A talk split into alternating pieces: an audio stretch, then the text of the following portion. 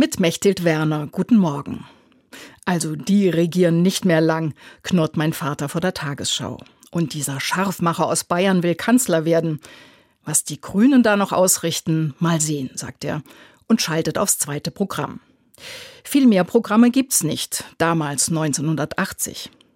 Ich erinnere mich genau. Ministerpräsident Franz Josef Strauß drängelt aus Bayern ins Kanzleramt gegen Helmut Schmidt und seine rot-gelbe Koalition.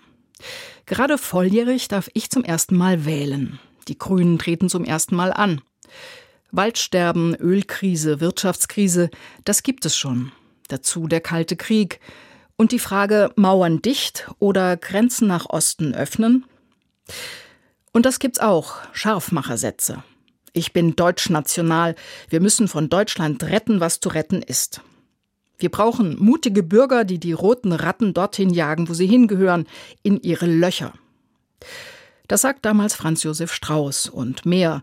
Außenminister Genscher nennt er einen marokkanischen Teppichhändler und jüdischen Geldverleiher. 1980 war ein hitziger Wahlkampf und ich mittendrin. Geh wählen, sagt mein Papa. Man redet wieder vom Menschenjagen. Wähl die Demokratie. Misch dich ein, mach's Maul auf. Mit mir mischen sich damals 88 Prozent der Wahlberechtigten ein. Sie wählen Strauß nicht zum Kanzler. Er scheitert mit seinem Scharfmacherkurs. Mach's Maul auf. Der Satz bleibt mir im Ohr, auch wenn mein Vater nicht mehr lebt.